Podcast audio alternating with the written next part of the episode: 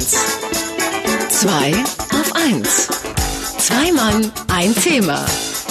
Mit Sven Oswald und Daniel Finger. Wie kann man mit einem Beutel, der fehlt, ein ganzes Industrieimperium aufbauen? Das hat der Herr Dyson mit seinem beutellosen Staubsauger vorgemacht. Wir stellen uns das relativ schwer vor. Auch bei 2 auf 1 haben wir schon Erfinder gehabt, die gesagt haben, ja, ich hatte jahrelang ganz viele Patente hat sich aber alles nicht durchgesetzt. Als die Patente ausgelaufen sind, hat mir die große Industrie alles weggenommen. In diesem einen Fall hat es mal geklappt. Hat vielleicht auch ein bisschen mit dem richtigen Marketing zu tun. Das jedenfalls fragen wir unseren Marketing-Experten Markus Bartelt, der ist bei uns. Hallo Markus. Hallo, Markus. Schönen guten Morgen. So, was ist denn dieser Herr Dyson für ein Typ überhaupt? Das Besondere an Sir James Dyson, oh. der mittlerweile schon ähm, zum Ritter geschlagen wurde von der Queen, ist, dass er ähm, nicht nur ein Erfinder ist, sondern auch Designer vom Hause aus. Also er hat zuerst Möbeldesign und Innenarchitektur studiert und dann Ingenieurswissenschaften. Das macht auch seine Produkte aus, weil das sind nicht nur einfach normale Haushaltsprodukte, sondern es sind bereits Produkte, die in einem ganz besonderen Design daherkommen. Jetzt macht man also ein Produkt, das macht man innovativ, das ist der fehlende Beutel, das macht man dann hübsch, das ist das schöne Design. Aber jetzt braucht man ja erstmal unheimlich viel Geld für die Produktion. Da hat man wahrscheinlich noch nicht die vielen Millionen fürs Marketing, für die Patentanmeldung und so weiter und so fort. Wie ist der dann überhaupt aus diesem Knick erstmal gekommen? Also der Knick bei Dyson setzen wir aber etwas einen Schritt vorher noch ein. Er hat nämlich irgendwann in den 80ern festgestellt und sich geärgert, dass äh, die Staubsaugerbeutel, wenn sie voll sind, die Saugleistung der Staubsauger wahnsinnig minimieren. Das fand er doof und hat sich was überlegt, was kann ich anders machen. Fünf Jahre Arbeit, 5127 Prototypen hat er gebaut, bis er es endlich geschafft hat. Und als das Produkt dann fertig war, hat er es relativ schnell von einer japanischen Firma lizenzieren lassen, also in Lizenz gegeben. Ja.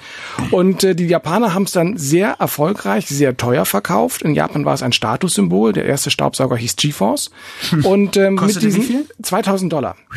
Und äh, mit diesen Einnahmen aus dem Lizenzgeschäft, das er hatte, war Dyson dann in der Lage, überhaupt erst seine Firma zu gründen, ähm, seine Entwicklungsabteilung aufzubauen und auch alle weiteren Patente zu bezahlen, die natürlich sehr, sehr viel kosten bei diesen neuen Erfindungen. So, so die normalen Dyson-Staubsauger sind so gelb, grau und vor allem durchsichtig, sehen so ein bisschen aus wie die Apparaturen, mit denen die Ghostbusters rumgerannt sind, um irgendwelche grünschleimigen Viecher einzusaugen. Wie wichtig ist denn das Design bei so einer Sache? Als Dyson anfing mit seinen ähm, Staubsaugern, da sagten die Händler zu ihm, pass auf, du wirst nie Erfolg haben, weil kein Mensch möchte einen Staubsauger kaufen, wo er den Dreck sehen kann. Mhm. Und ähm, er hat so ein bisschen Marktforschung gemacht und sagte, ach, ich glaube da aber nicht dran. Und auch das bei Erfindern ganz wichtig, manchmal gegen den Strom zu schwimmen und das Gegenteil von dem zu machen, was die Masse sagt. Und er wollte es durchsichtig haben. Und die Leute haben den Dreck gesehen, der da abgesondert wird, aber das ist ja auch das Erfolgsgeheimnis, dass da kein Beutel drin ist, sondern über diese Zyklonkraft, Zentrifugalkräfte wird das eben wirklich rausge rausgezogen. Und er hat es einfach gemacht. Und äh, diese Farbigkeit gab es vorher bei den Haushaltsgeräten nicht. Natürlich sieht das Ding wie bei Ghostbusters aus. Und dieses Design macht es zu einem Kultobjekt, das heute in ganz, ganz vielen Designmuseen bereits drin steht. Spielt es eine große Marke, dass er das Produkt, wie auch die anderen, die dann danach kamen, also der Lüfter, der Heizer und sowas da jetzt alles kommt, dass er das unter seinem Namen vertreibt? Ähm, er selber hat in einem Interview gesagt, dass das für ihn eins seiner Erfolgsrezepte rückblickend ist, dass ähm, er auch keine anonyme Marke war wie Electrolux, wo keiner weiß, wer steht eigentlich dahinter. Die oder, Schweden. Äh, ja, oder eben keine Marke wie Bosch oder Siemens, wo die Gründerväter schon lange, lange tot sind, sondern dass er für seine Marke einsteht, auch in der Werbung oft selbst zu sehen ist und unter seinem Namen Dyson das nach vorne treibt. Nun sind ja die Dysons mit die teuersten Staubsauger, die man äh, auf dem Weltmarkt so kriegen kann. Zumindest glaube ich das. Kaufen ähm, nicht in Japan, kann ich dir erzählen. Ja, eine gute Idee.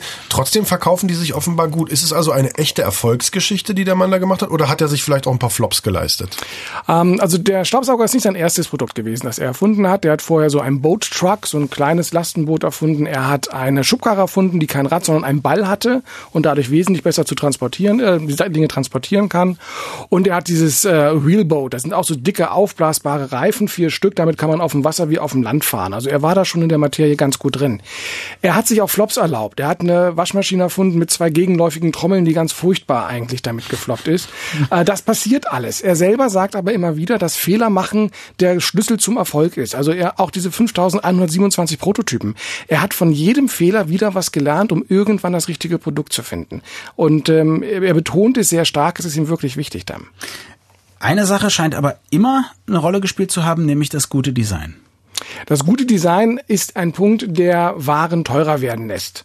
Weil wir damit eben wieder diesen Kultcharakter haben. Wir kaufen uns etwas Schönes ein. Wir kennen das bei allen möglichen Produkten. Also jetzt Apple ist klar, ist ein Klassiker, aber sowas wie Grohe, Bad-Armaturen, auch das mhm. sind Designartikel, das sind sehr, sehr teure Armaturen, aber Leute möchten sich von schönen, ästhetisch wertvollen Dingen umgeben.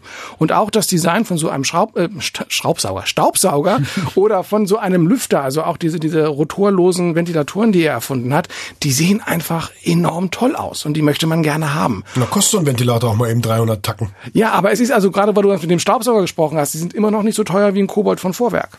Sie liegen immer noch drunter. Oh, okay. Ja, ja. Der Nein, der Schau ist nicht. Bevor ihr euch jetzt über Luxusstaubsauger unterhaltet, die Gibt's dann, den auch mit Strass? Die dann alle einen Beutel haben, sage ich ganz herzlichen Dank an Markus Bartelt, ähm, unser Marketing- und Designexperte bei Warte, ich möchte, Also Markus Bartelt sprach über beutellose Staubsauger und haut jetzt in den Sack. Danke, Markus. ja, euch noch einen schönen Tag.